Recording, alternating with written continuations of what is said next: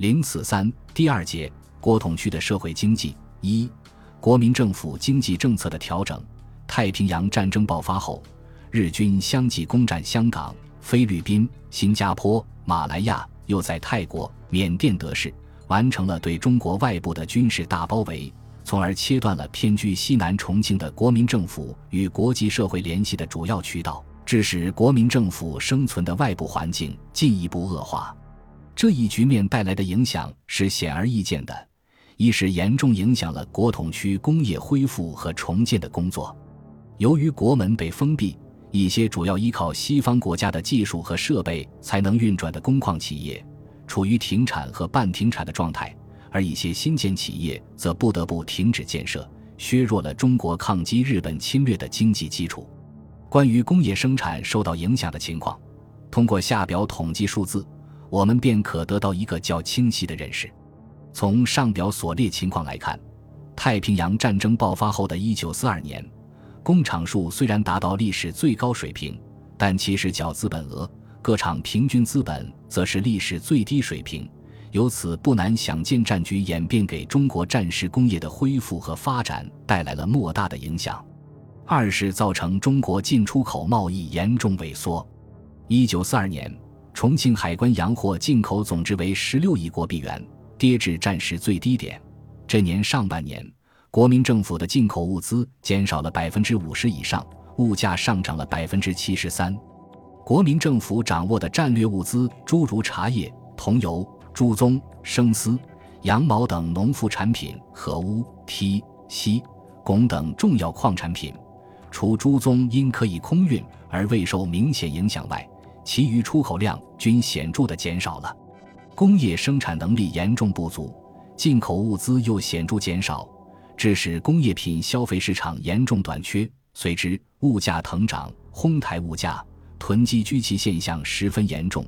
与此相伴的，便是社会上大量游资，甚至相当部分的工业资本也纷纷转化为商业投机资本。据有人估计，一九四零年大后方社会游资就已达五十亿元之巨。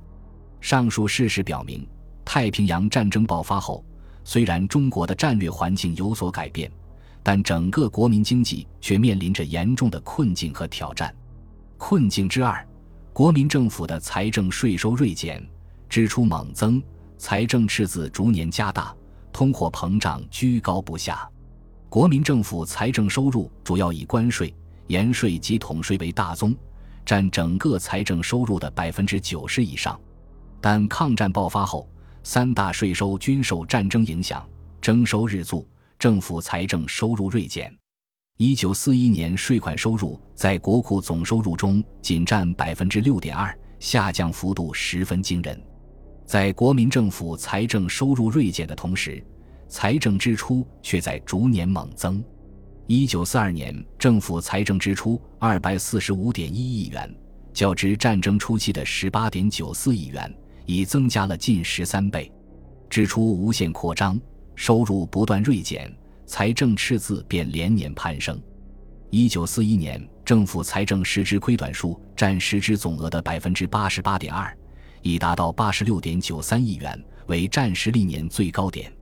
为弥补财政赤字，国民政府不得不大量发行法币，结果导致法币的持续贬值，通货膨胀日益严重，呈螺旋式上升的趋势。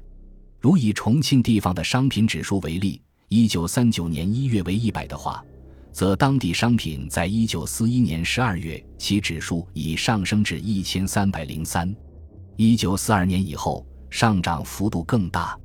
总之，太平洋战争爆发后，国民政府的财政状况已十分窘迫，极不利于抗战局面的维持和国统区社会的稳定，对国民党的统治也构成了相当的威胁。在严峻的经济形势面前。为摆脱财政窘迫、支撑抗战局面、消除通货膨胀的巨大压力、稳定民心，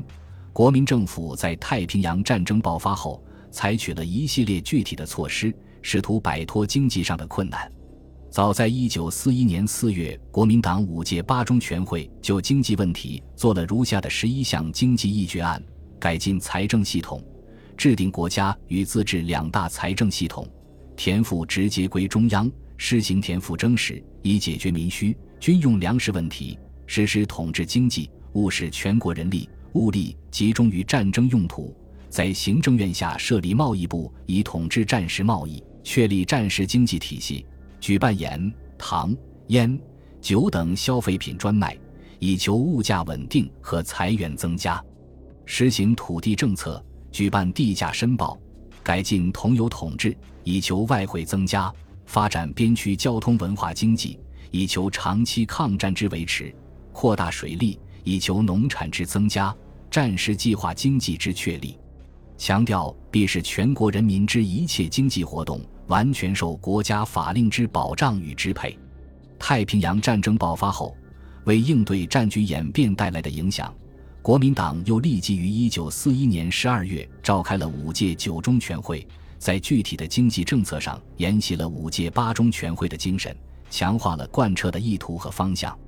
以五届八中、九中全会为契机。国民党政府全面进行了经济政策的调整，也就是说，国民政府在抗战时实行的统治经济政策进入了全面实施和拓展的时期。一、增开新税。一般说来，当一个政府面临严重的财政危机时，通过增开税种、加重税负来缓解危机，便是一种必然的手段和选择。国民政府在抗战的特殊时期，曾开征了大量新税。特别是太平洋战争爆发后，试图通过扩大税种、提高税率以增加税收、缓解财政危机的意图更加明显。抗战爆发不久，为了使得战时财政正常运行，筹集日益庞大的战争经费，稳固自己的统治，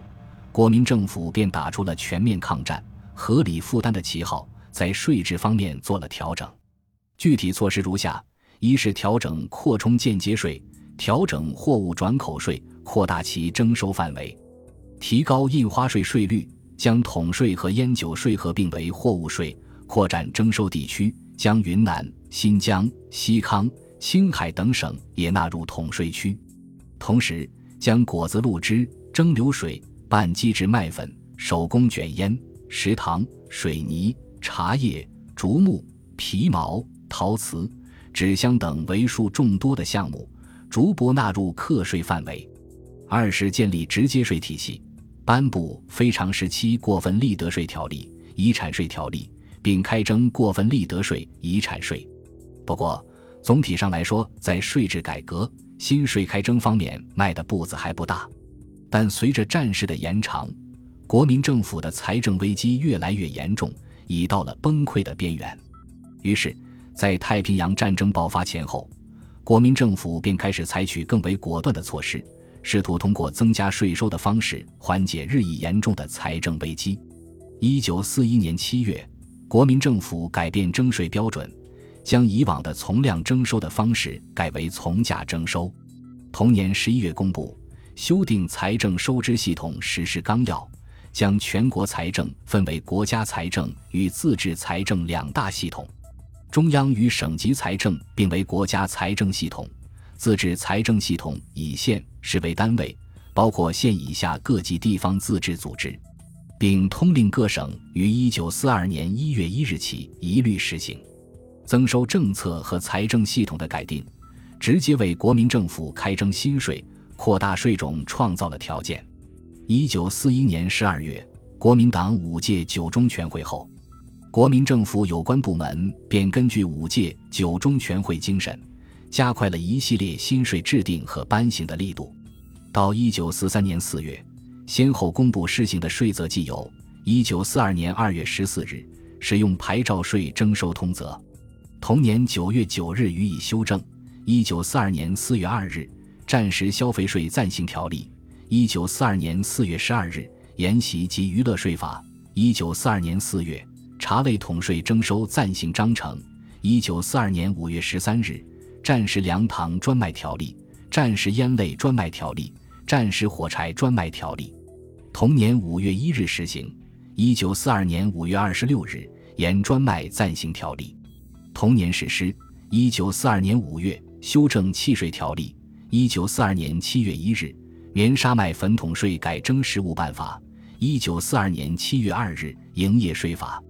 同年实施。一九四三年一月二十八日，财产租赁出卖所得税法；一九四三年二月十七日，所得税法；非常时期过分利得税法；一九四三年三月二十六日，竹、木、皮、毛、瓷、陶、纸、帛营业所得税条例；一九四三年四月，食盐附加税条例。上述开征的三十种税收，占战时国地税系统种类的百分之六十以上。同时，国民政府还逐次提高了原有部分税率，如契税。一九四零年暂行条例规定，买卖契税为其契价的百分之五；一九四二年修正为百分之十。一九四三年五月重新公布的契税又提高至百分之十五，而且货物税改为从价计征后，税率也大幅提高。例如棉纱就增长了四倍多。一九四四年七月。对糖类实行征实后，税率也由百分之十五提高至百分之三十。由此可见，国民政府为应付财政危机的局面，在税收方面采取的措施是相当有力度的。国民政府上述增税方面措施的实施，取得的效果也还是相当明显的。一是增收效果明显，财政收入有了较大改观，如一九四三年四月开征食盐附加税后。当年收入十二亿元，一九四四年收入增至一百四十五亿元，一九四五年更进一步增至五百三十五亿元。一九四三年以后，原来一直下滑的年度税收占实际收入比例的状况开始改观，分别为百分之七十三点七、百分之八十五点二、百分之六十六点六，已超过或接近百分之六十九点七这一战时税收占实际收入的平均值。二是国民政府通过税收杠杆，在一定程度上抑制了发国难财者的投机资本的过分膨胀，使大后方如陪都、重庆歌场舞榭、车马营门的虚假繁荣和奢侈浪费均有所节制。但是，这一系列税收政策的实施带来的负面影响和作用也非常突出。一方面，它给本来就贫困不堪的广大中下层民众的生活造成了严重的影响。使之日常生计更为困苦艰难。另一方面，由于征税面广、种类多、幅度大，在物价上涨、物资紧缺的情况下，推行严厉的税收政策，必然要损害许多中小工商业者的利益，使之不堪重负、难以为继。以重庆地区的情况为例，据统计，重庆区金属品冶制业同业工会所属十八家炼铁厂，一九四三年已有十四家停业。其余仅勉强维持生产。重庆的印刷厂，一九四三年底到一九四四年初的三个月内有七十家停业。造成这种情况的发生，国民政府的税收政策是一个重要的因素。尽管国民政府增税的政策加重了民众的困苦、百业凋敝的状况，但我们也应该看到，它的确对充裕政府财政、缓解政府财政危机具有重要意义。在经济上对支撑国民政府进行长期抗战起了积极作用。本集播放完毕，感谢您的收听，喜欢请订阅加关注，主页有更多精彩内容。